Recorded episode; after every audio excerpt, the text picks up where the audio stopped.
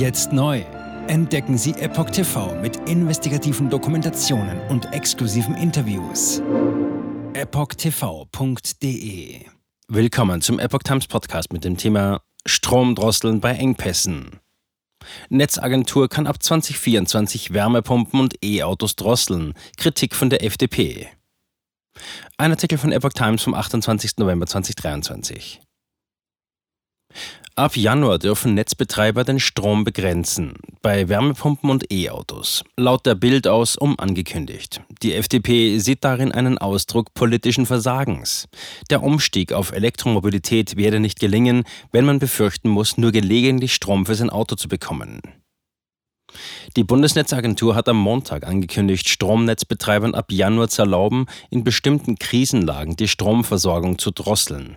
Der Netzbetreiber dürfe den Bezug für die Dauer der Überlastung so weit dimmen, dass Wärmepumpen trotzdem weiter betrieben und E-Autos in aller Regel in zwei Stunden für 50 Kilometer Strecke nachgeladen werden können, so die Behörde. Bei akuter drohender Überlastung. Voraussetzung dafür sei, dass eine akute Beschädigung oder Überlastung des Netzes droht. Komme es zu einer solchen Situation, muss eine Mindestleistung immer zur Verfügung stehen, sodass Wärmepumpen betrieben und Elektroautos weiter geladen werden können, erklärte die Bundesnetzagentur. Solange eine Überlastung droht, dürfen die Netzbetreiber demnach den Bezug auf bis zu 4,2 Kilowatt senken. Die Bonner Behörde geht davon aus, dass solche Eingriffe nur in Ausnahmefällen nötig werden. Auch dürften sie wegen der Vorgaben ohne wesentliche Komforteinbußen passieren. Vollständige Abschaltungen der Wärmepumpen oder Ladesäulen seien nicht zulässig. Notwendig für die Umsetzung der Regeln ist allerdings eine rasche Digitalisierung der Netze. Insbesondere muss die Netzauslastung in Echtzeit gemessen werden können. Den Netzbetreibern wird laut Bundesnetzagentur außerdem vorgeschrieben, Steuerungseingriffe in einem einheitlichen Format auf einer gemeinsamen Internetplattform detailliert auszuweisen. Wie die Bild-Zeitung schreibt, sollen die Drosselungen durch den Netzbetreiber sogar unangekündigt erfolgen. Im Gegenzug gibt es eine Anschlusspflicht. Jede Wärmepumpe und jede E-Ladesäule muss künftig ans Netz gelassen werden. Die Netzbetreiber dürfen den Anschluss ans Netz nicht mehr mit Verweis auf mögliche Engpässe verweigern, sagte ein Netzagentursprecher der Bild. FDP. Das ist Ausdruck politischen Versagens. Die FDP reagiert mit scharfer Kritik auf das Vorhaben des Bundeswirtschaftsministeriums, Strom bei Überlastung des Netzes drosseln zu wollen. FDP-Energieexperte Michael Kruse hält die Pläne für Ausdruck politischen Versagens, wie er der Bild sagte. Der Umstieg auf Elektromobilität werde nicht gelingen, wenn man befürchten muss, nur gelegentlich Strom für sein Auto zu bekommen. Ab dem heutigen Tag würden die Netzbetreiber in die Pflicht genommen, so Kruse. Zitat: Wer Leistung abriegelt, muss ausbauen und zwar schnell. Wenn das Abregeln zu häufig geschehe, wird die Begeisterung für die Energiewende in Deutschland endgültig verpuffen. Zitat Ende.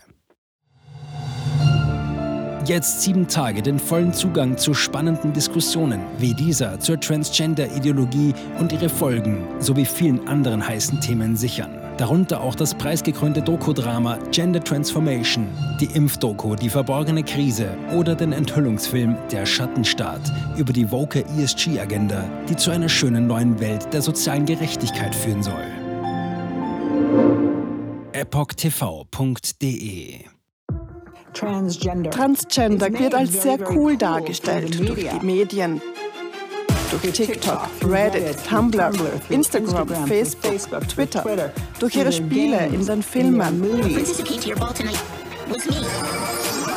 Warum tun sie das alle gleichzeitig? Ich war 15 Jahre lang Lehrerin an einer öffentlichen Schule. Unsere öffentlichen Schulen haben sich verändert. Vor fünf Jahren gab es keine Schüler, die sich als nicht-binär identifizierten. Wir wussten noch nicht einmal, was Genderfluid war. Wenn ich mit einer Person darüber sprechen würde, warum sie glaubt, im falschen Körper zu sein, meine Zulassung wäre in Gefahr. Ich sagte der Therapeutin, ich könnte vielleicht transgender sein, wüsste es nicht genau und bräuchte Hilfe. Er bestätigte mich sofort. Sie bestätigte sofort, dass ich eine Transgender-Frau bin. Diesen Kindern werden gleich nach der ersten Sitzung Pubertätsblocker verschrieben oder sie werden einfach durch die Operationen gejagt. Und dann habe ich mich schlecht gefühlt, müde und erschöpft. Ich fühlte, meine Mutter sagte, ich war kreidebleich. In fast allen Lebensbereichen meines Lebens war ich einfach nicht mehr funktionstüchtig. Ich erfuhr, dass ich nur noch zwei Wochen zu leben hatte. Meine Tochter hatte Schmerzen. Sie weinte, konnte nicht schlafen, sich nicht konzentrieren, nachdem sie diese Hormone einnahm. Die Behauptung, dass Pubertätsblocker reversibel sind, ist eine Lüge. Sie hemmen tatsächlich die Entwicklung. Ärzte werden nicht den Mut haben, sich zu äußern. Nur wenige von uns tun es. Denn wenn sie einer sehr großen medizinischen Organisation angehören, wäre ihr Arbeitsplatz in Gefahr. Es ist eine Industrie im Wert von 1,5 Milliarden Dollar allein für chirurgische Eingriffe. Es handelt sich um eine politische Agenda, die umgesetzt wird. Und Kinder sind hier Versuchspersonen. Wenn man in diesem Land nach etwas suchen will, muss man dem Geld folgen denn es wird einem immer die Wahrheit sagen.